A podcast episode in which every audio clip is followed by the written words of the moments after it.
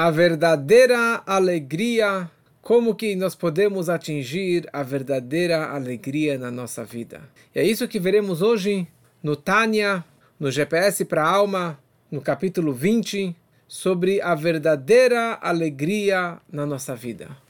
Quando você encontra uma pessoa chateada, uma pessoa depressiva, então isso nos ajuda a melhorarmos a nossa depressão. Porque muitas pessoas estão em depressão, estão tristes, estão chateadas, estão amarguradas pelo excesso do orgulho, pelo excesso do auto-autoestima, como falamos na última aula.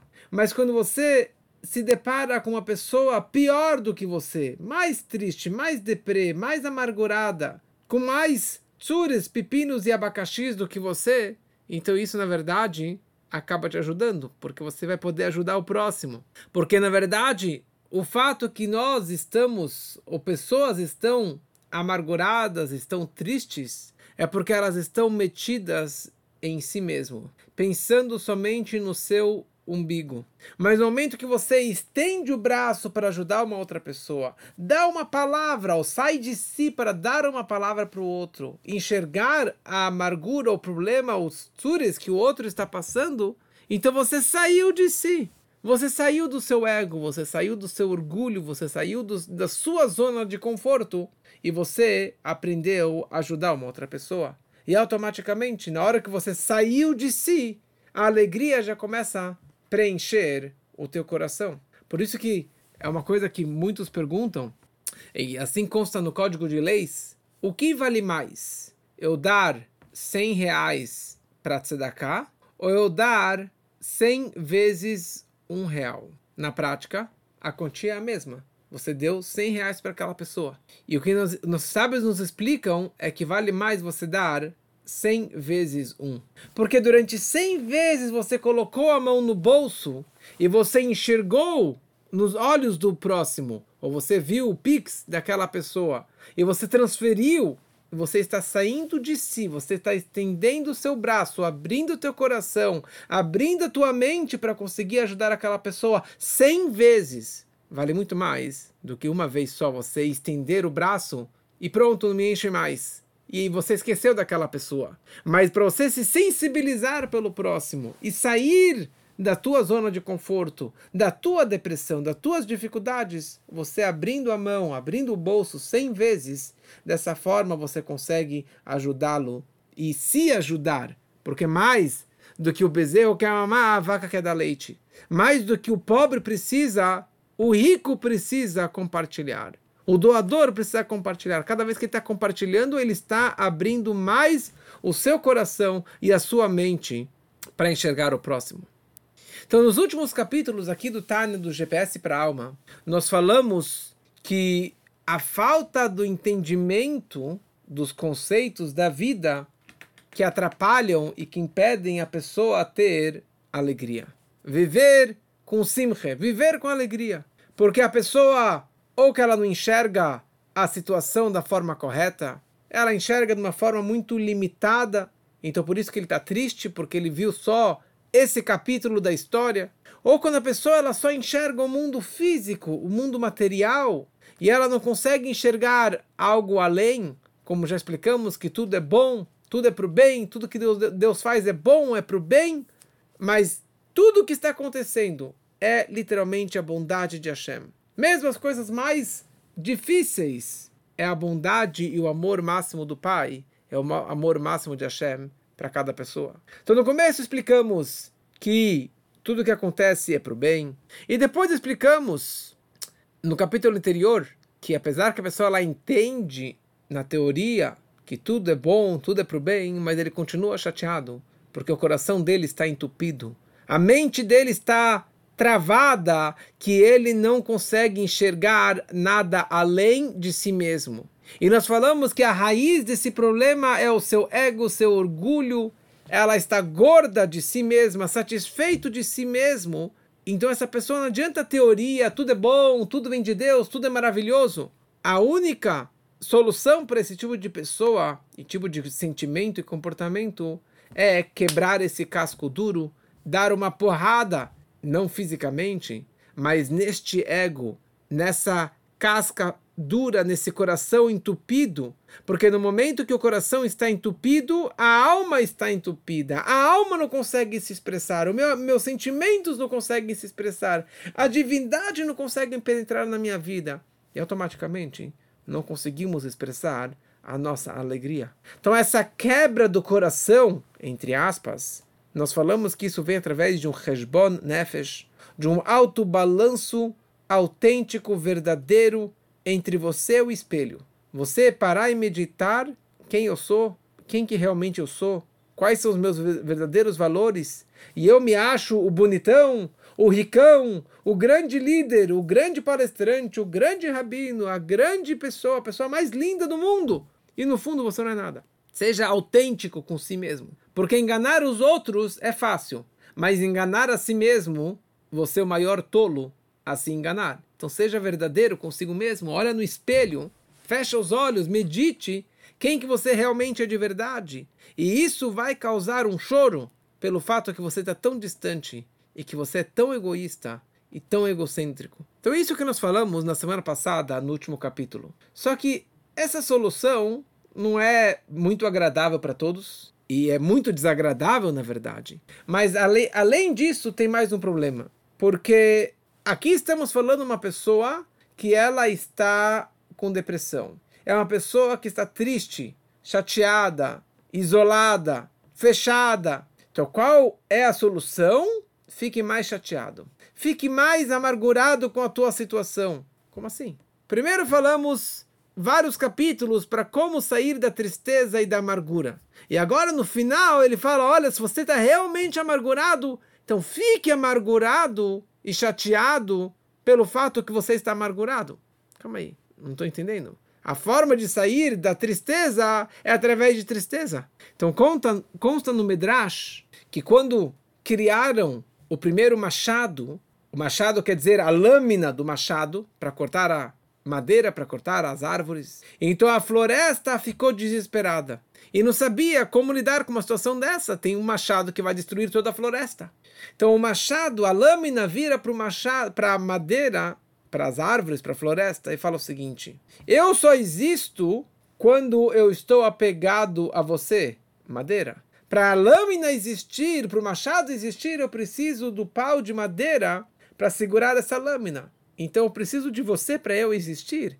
Então o que você está preocupada, floresta? Ou seja, para eu cortar você, madeira, eu preciso de você, madeira, como pau para segurar. Isso é a base da homeopatia. Meu pai é um grande médico homeopata. E a base da homeopatia é que o semelhante cura o semelhante. Meu pai sempre ensinou que se você queima a mão, diferente do que todo mundo faz, de colocar a mão, a queimadura, na água, a base da homeopatia é o contrário. Você queimou o dedo, você queimou a mão, você aproxima a mão do fogo. Eu sempre não gostava disso, mas essa teoria quer dizer o semelhante cura o semelhante. E assim, todos os remédios homeopáticos têm essa base que o semelhante consegue curar o semelhante. E assim também, na nossa batalha interna, entre a Kedushá e a Klipá, entre a santidade e as cascas da impureza, que encobrem a santidade. Para você superar essas cascas e essas impurezas que entopem o nosso coração e a nossa mente e a nossa vida, você precisa usar a própria casca. A fonte da nossa depressão, a fonte de uma tristeza, de uma amargura da pessoa, vem das cascas. Porque por isso que é algo negativo, é algo inválido, é algo ruim. Mas existem situações para você conseguir lidar com essa situação tão difícil, uma pessoa tão amargurada, uma pessoa tão baixa, tão deprê, você precisa usar a tristeza para lidar com a tristeza. Que essa é a base também da matemática. Negativo vezes negativo dá positivo. Menos vezes menos dá mais. Quando você ficar chateado que você está chateado, quando você ficar triste que você está triste, quando você ficar bravo, que você está bravo, isso vai te tirar desse buraco. Se você ficar bravo, que você é uma pessoa tão brava, então vai, isso vai acabar quebrando essa sua própria casca. Se você ficar tão chateado que você é uma pessoa tão depressiva, isso vai te tirar desse buraco. Isso vai quebrar a tua casca do teu ego e vai permitir que a luz brilhe na tua vida. Então, meditações, como falamos no último capítulo, que podem te levar a alguma tristeza, não é ruim. Por quê? Porque existe uma grande diferença. Não sei se no português o sentido é literal, no hebraico é a diferença entre merirut e atzvut. A diferença entre amargura e depressão. Qual é a diferença entre amargura e depressão? Então, depressão representa uma pessoa que ela está tão sobrecarregada que ela está depressão, ela está descendo. É uma pessoa que ela gave up, ela entrou em desespero. Ela não tem vontade de mudar, não tem desejo de alterar, de crescer, de sair desse buraco, de sair dessa depressão. Isso que significa, um, isso significa atzvut, depressão. Agora, existe um outro sentimento que se chama merirut. Merirut vem da palavra mar, que significa amargo ou amargura. O que é uma pessoa amargurada? Amargura significa uma pessoa que ela tem um sentimento, que ela sabe que as coisas não estão boas, mas ele quer mudar, ele quer melhorar, ele quer avançar. Essa que é a diferença entre merirut e atzvut, depressão e amargura. Pouquinho mais a fundo. Quando falamos sobre depressão, o que está me doendo? Eu, a minha pessoa. Eu não estou bem. Eu não tive sucesso. Eu fracassei no meu casamento. Eu fracassei na minha empresa. Eu não sou tão bonito. Eu não sou o cara mais carismático. Então, eu vou ficar fechado dentro de mim. Porque tudo está baseado no eu. A depressão é seguido do meu ego, do meu orgulho. E por isso que eu estou amargurado e isolado do mundo. Agora, amargura é um sentimento que da minha ligação com Deus o quanto que eu poderia me conectar mais com Hashem. Quanto que eu deveria fazer mais mitzvot, fazer mais a vontade dele. Eu estou pensando no outro, pensando em Hashem, pensando no próximo e não pensando em mim. E por isso que o sentimento de depressão, quando pensa numa pessoa depressiva, ela está em queda. Mas uma pessoa amargurada leva ela para uma mudança, para um avanço, para o next step para crescer na vida e sair desse buraco e sair deste ego. E aqui nós temos duas histórias super interessantes que falam o seguinte: numa pequena comunidade judaica na Europa vivia um judeu muito rico. Ele não era uma pessoa muito inteligente, mas ele era o líder da comunidade por causa da riqueza que ele tinha. E tudo o que acontecia na comunidade dependia do palpite dele. Bal Hadeia Balameia, como se fala em hebraico, o dono do 100 é o dono do palpite da opinião. E ele também escolhia quem seria o rabino da comunidade. Então, quando vinham rabinos para se eleger como líderes é, da sinagoga da comunidade, então o ricão, ele sempre, antes de qualquer coisa, ele vinha com uma pergunta. E se esse, se esse rabino era incapaz de responder essa pergunta, ele já era descartado. E vários e vários rabinos passaram por esse questionamento e eles não sabiam responder a pergunta do ricão, então eles foram descartados. Qual era a pergunta dele? E a pergunta dele era a seguinte: quando nós lemos na Torá, na história da escravidão no Egito, a Torá descreve a frase Vayemareru et chayehem. Amarguraram a vida deles, que os egípcios amarguraram a vida dos judeus. Só que quando lemos a Torá na sinagoga, durante a semana ou no Shabat, tem o, a nota musical, que são os tamim, que é lido na Torá. Só na hora da leitura da Torá. E quando que pronunciam essas palavras, vai mareru et chayehem, amarguraram as suas vidas, o tom é um tom de alegria. Vai mareru et chayehem kasha. Existem outros tons da leitura, que é uma leitura mais amargurada que já é um tom mais triste, que é uma situação mais triste. E normalmente é, se encaixam, o contexto se encaixa com esse tom, com essa nota musical que nós lemos na Torá. Essa nota é chamada de Kadma Veazla. Então o rico perguntou para o rabino qual é a alegria. Aqui estamos falando sobre a amargura dos judeus no Egito e você descreve com um tom de alegria? E ninguém sabia responder isso. E assim a cidade ficou durante muitos e muitos anos sem nenhum rabino. Até que finalmente chegou um rabino, um grande erudito, que ele era um discípulo de Chabad, da linha de Chabad, estudou muita Hassedut, estudou Tânia. Então o rico perguntou para ele, e ele falou: Olha, muito simples, eu estudei o Tânia. O Tânia no capítulo 31, que é o capítulo que estamos estudando agora. E ali ele descreve a diferença entre atzvut e merirut, entre depressão e amargura. E não é a mesma coisa. Depressão é uma, leva uma fraqueza para a pessoa, sem nenhum pensamento de querer melhorar.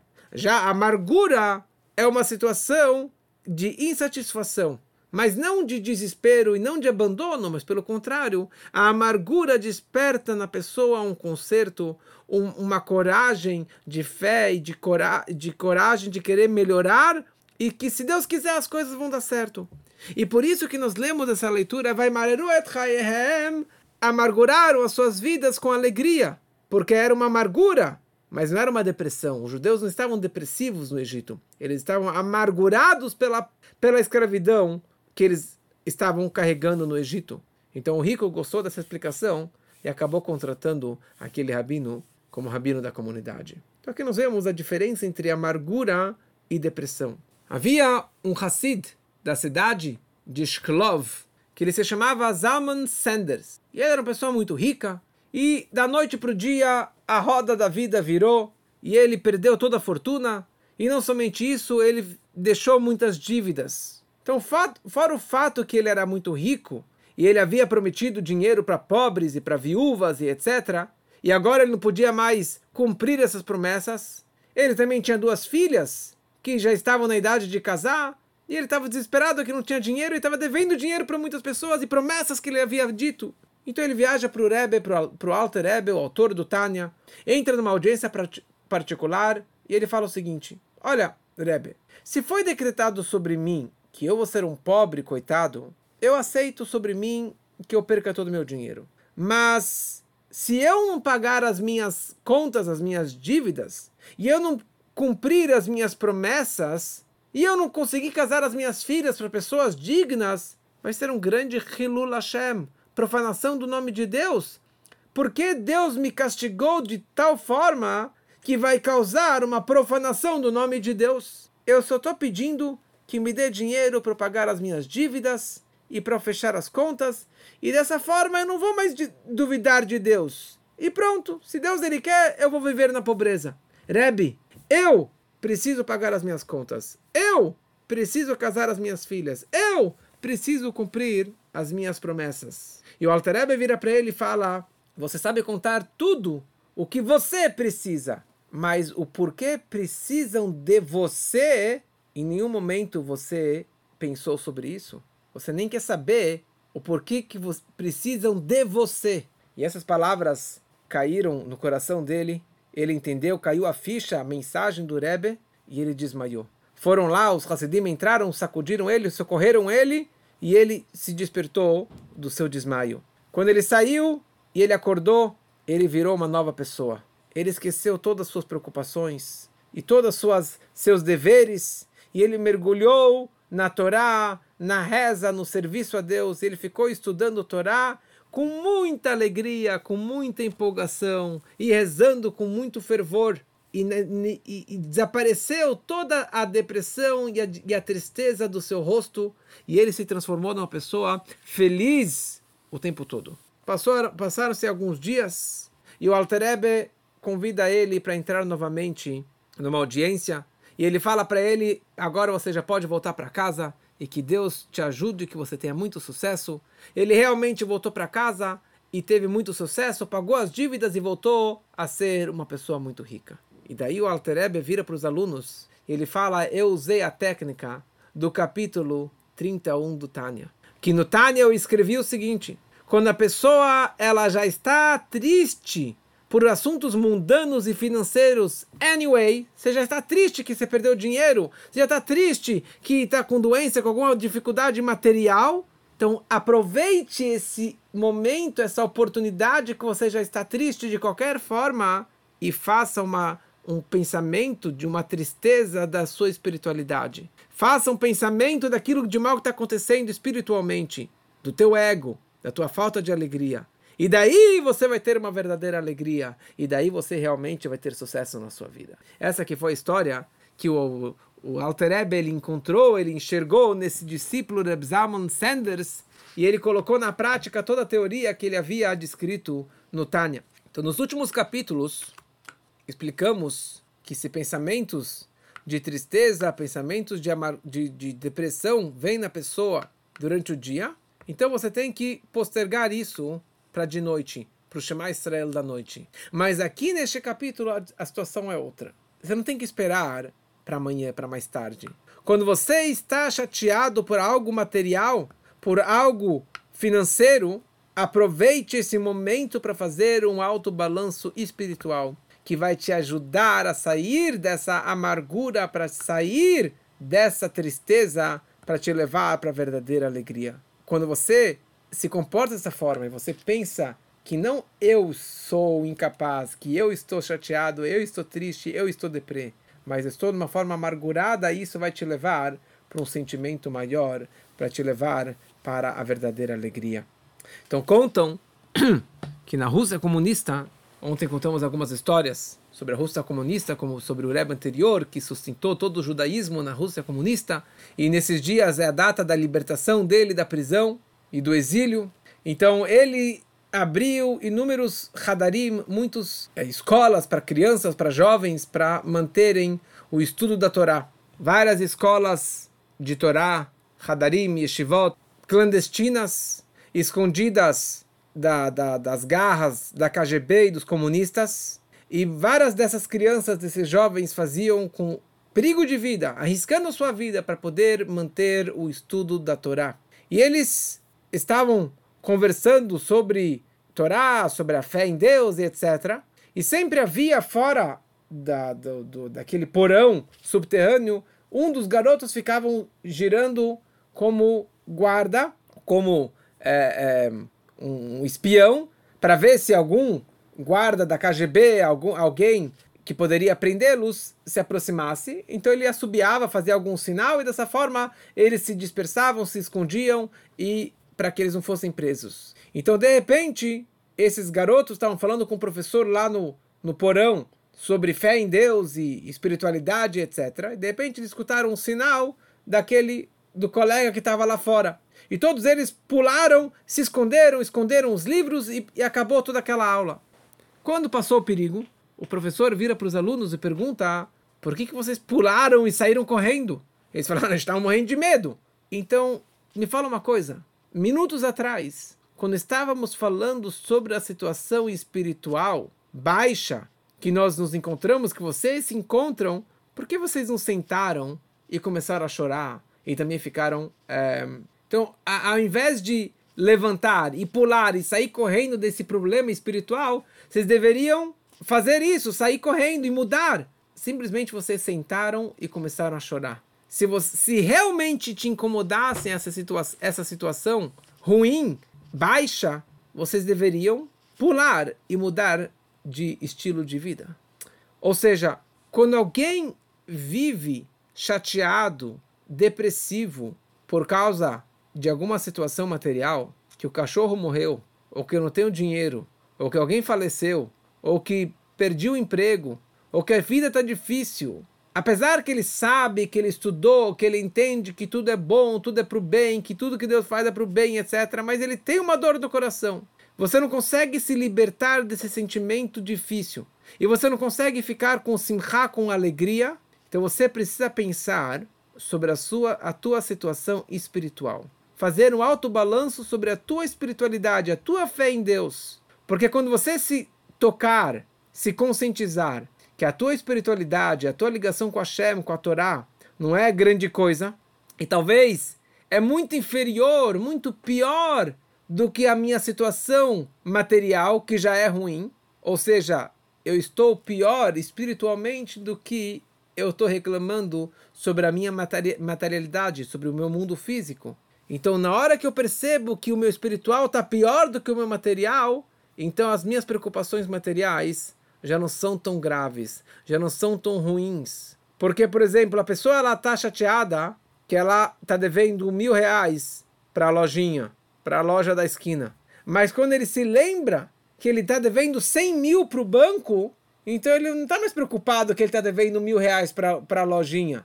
Porque ele está devendo 100 mil para o banco. A minha preocupação é muito maior do que aquelas, aqueles milzinhos que eu estou devendo. Se eu, se eu consigo despertar dentro de mim uma preocupação pela minha espiritualidade e ficar chateado que eu não rezo direito, que eu não estudo direito, que eu não faço Shabbat direito, ou que eu não como kasher tão bem, que eu não tenho tanta fé em Deus, e por isso que eu estou triste, chateado, depressivo e etc.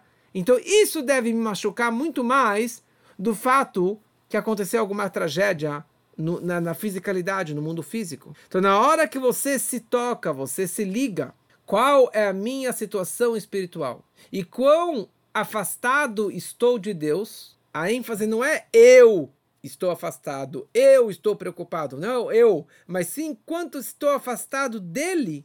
Então, isso na verdade vai me ajudar a sair da lama, sair da sujeira, sair de mim mesmo e começar me alterar, começar a avançar em direção à verdadeira alegria. Então, o fato que a pessoa desceu, caiu tão baixo, em situações tão baixas, isso não tem que atrapalhar a minha alegria. Porque nós temos duas almas, como falamos desde o começo do Tânia, a alma divina e a alma animal. A minha descida, o quão baixo que eu caí, tantos pecados, transgressões e falta de fé e preocupações e depressões é a minha alma animal que me levou para baixo.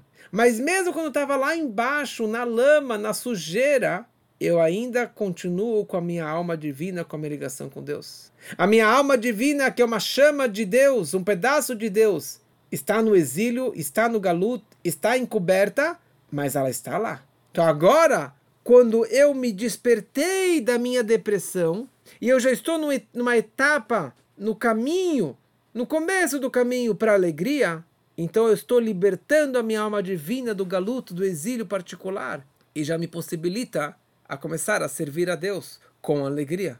Então eu não tenho mais que ficar chateado. Ah, eu fiz, deixei de fazer, aprontei, estou triste, etc. Esquece tudo isso. Pelo contrário, quanto mais afastado que eu estava e quão baixo que a minha alma divina acabou caindo no exílio, maior deve ser a minha alegria pela liberdade, pela libertação da minha alma divina. Então a verdadeira alegria é o fato que eu estou conectado com Hashem. É o fato que eu tenho uma alma divina que é um pedaço de Deus, literalmente. Como exemplo, a parábola que é trazida que um, um príncipe, que a nossa alma é um filho de Deus, é a nossa conexão com Deus. O príncipe ele foi preso. A nossa alma ela foi apreendida aprisionada dentro do nosso corpo, que aprisiona a nossa alma divina. E no momento que o príncipe volta para casa, a alegria do rei é enorme. Quando a nossa alma é libertada, a alegria do nosso rei de Hashem e de nós mesmos, da nossa alma divina, é uma alegria enorme. Apesar que eu continuo uma pessoa egoísta, eu continuo com o meu corpo, eu continuo com a minha prisão, com os meus problemas, com os meus vícios, e eu não mudei. Mas isso não pode atrapalhar a minha simcha, a minha alegria. Porque a minha alegria é da minha alma divina e os meus problemas é da minha, do meu corpo, da minha alma animal. A minha alegria é que minha alma está sendo libertada de todos esses problemas. Então eu consigo atingir um nível que a minha alma divina é tão querida, é tão preciosa para mim, que o, o que me leva, o, qual o meu espírito, o meu dia a dia, o meu sentimento, não é dinheiro, matéria, casamento, amor, fisicalidade, futebol, cachorro. A minha alegria é baseada na minha alma divina. É baseada na minha conexão com Hashem, com a Torá e com as mitzvot. E esse que deve ser o approach se você quer se aproximar de Hashem, se aproximar, estudar Torá e fazer as mitzvot. Ivdu et Hashem besimcha, sirva a Deus com alegria. Porque a maior alegria é que a minha alma está sendo libertada das prisões e da casca dura e do coração de pedra. Sim, Eu ainda continuo sentindo meu corpo, eu continuo sentindo a minha alma animal, eu continuo me sentindo. Mas olha só que interessante, falou Alter Quem que me programou?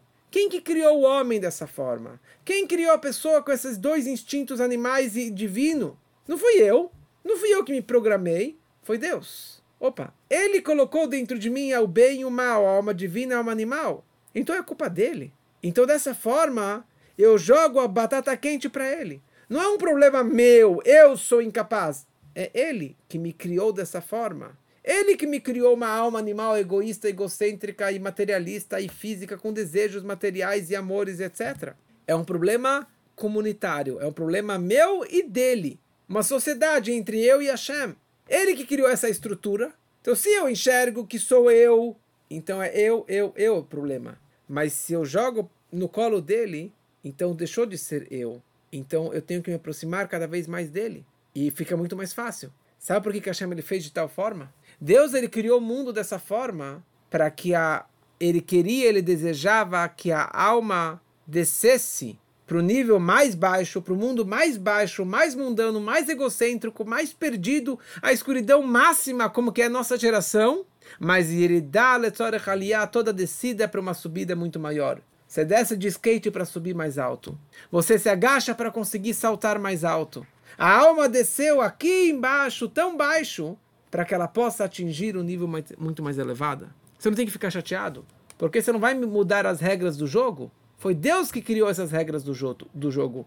O que eu posso fazer? Eu posso jogar de, de acordo com as regras e satisfazer as necessidades da minha alma que ela veio para o mundo para fazer a vontade de Deus e fazer Torah e Mitzvot. Certa vez, o Rebbe Reuven Dunin, que já contamos a história dele, que era uma pessoa de muita alegria, que encontrou o Rebbe e ele estava chateado e o Rebbe acabou levando ele para cima. Então, ele estava uma vez numa audiência com o Rebbe, depois de Simchat Torah, do dia mais alegre do nosso povo, que dançamos com a Torá 48 horas. Então o Rebbe virou para ele e falou o seguinte: de Simchat Torah você precisa carregar e levar Simcha, alegria, para o ano todo. E o Rebbe vira para ele: Eu vejo que não passou nenhuma semana e você já está com cara fechada, já perdeu essa alegria. E o Rebbe falou para ele: Você deveria aprender comigo.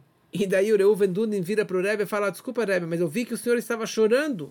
E o Rebbe falou, choro e alegria não são contraditórios. Porque o choro é porque nós nos encontramos no galuto, no exílio. E cada dia tem que ser da seguinte forma: a alegria de um lado do coração e o choro do outro lado. Mas a ação, na prática, o teu comportamento tem que ser o tempo todo com simcha, com alegria. E daí o Rebbe pega o Tânia. Ele pega o Tânia na mão, ele abre para ele, para o Reuven Dunin, no capítulo 31, que estamos agora estudando. E ele apontou para ele nas palavras que está escrito Esse que deve ser o serviço, o trabalho da pessoa toda a sua vida, com alegria máxima. E o Rebbe falou o seguinte, que a tristeza por estar afastado de Hashem isso vem do lado da alma animal. E depois, o Rebbe aponta no Tânia e tem que ter Simchat Nefesh, a alegria da alma. A alegria da alma, isso é o que nós devemos fazer. O foco da alegria tem a ver com o fato da nossa alma divina, da nossa conexão com Deus. E daí o Rebbe conectou isso aqui com os próximos capítulos do Tânia. Então que a gente possa realmente levar essas lições para a nossa vida sempre com muita alegria, com muita força para todos, se Deus quiser.